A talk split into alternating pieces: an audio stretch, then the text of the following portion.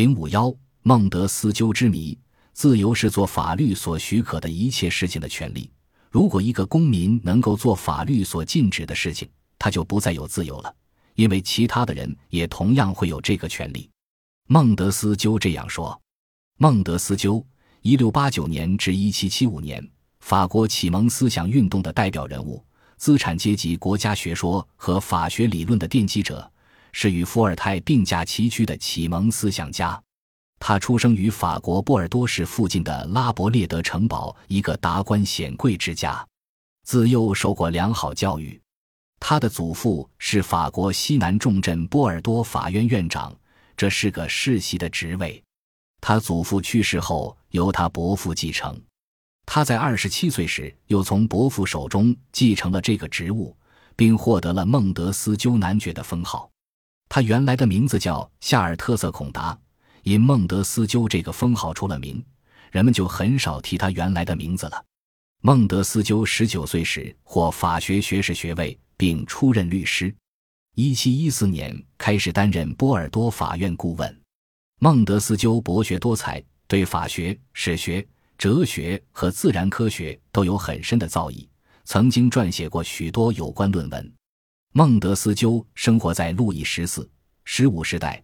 这时的法国封建专制主义发展到了顶峰，路易十四公开宣扬君权神授，震及国家及国家立法、司法、行政大权于一身，王位世袭终身。路易十四从登基到去世 （L 六四三至幺七幺五）在位共七十二年，恐怕是世界上王位坐的时间最长的一个。孟德斯鸠对这种集权制和终身制十分不满，他认为，当立法权和行政权集中在同一个人或同一个机关之手，自由就不复存在。他指出，专制政体的原则是恐怖，专制政体是既无法律又无规章，由单独一个人按照一己的意志和反复无常的性情领导一切。他要求分权，主张立法、司法。行政三权分立，议会掌握立法权，法院掌握司法权，国王掌握行政权，互相制约，互相平衡，以防止滥用权力。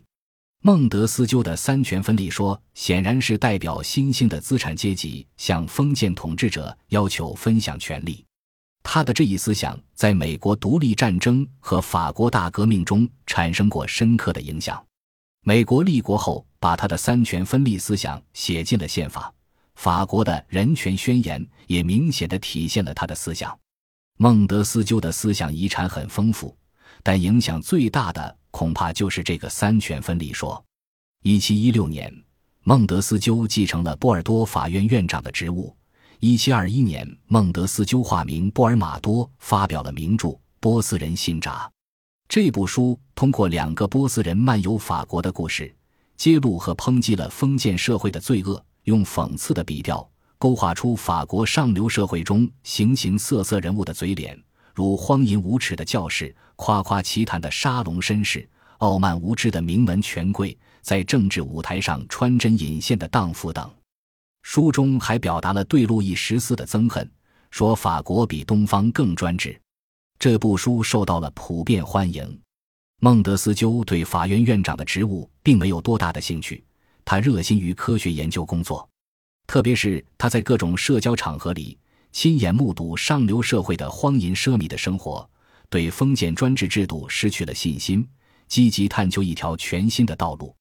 为了使自己能专心从事研究，孟德斯鸠于1726年出卖了世袭的波尔多法院院长职务。获得一笔巨款，迁居巴黎，并进入法兰西科学院为院士，专心于写作和研究。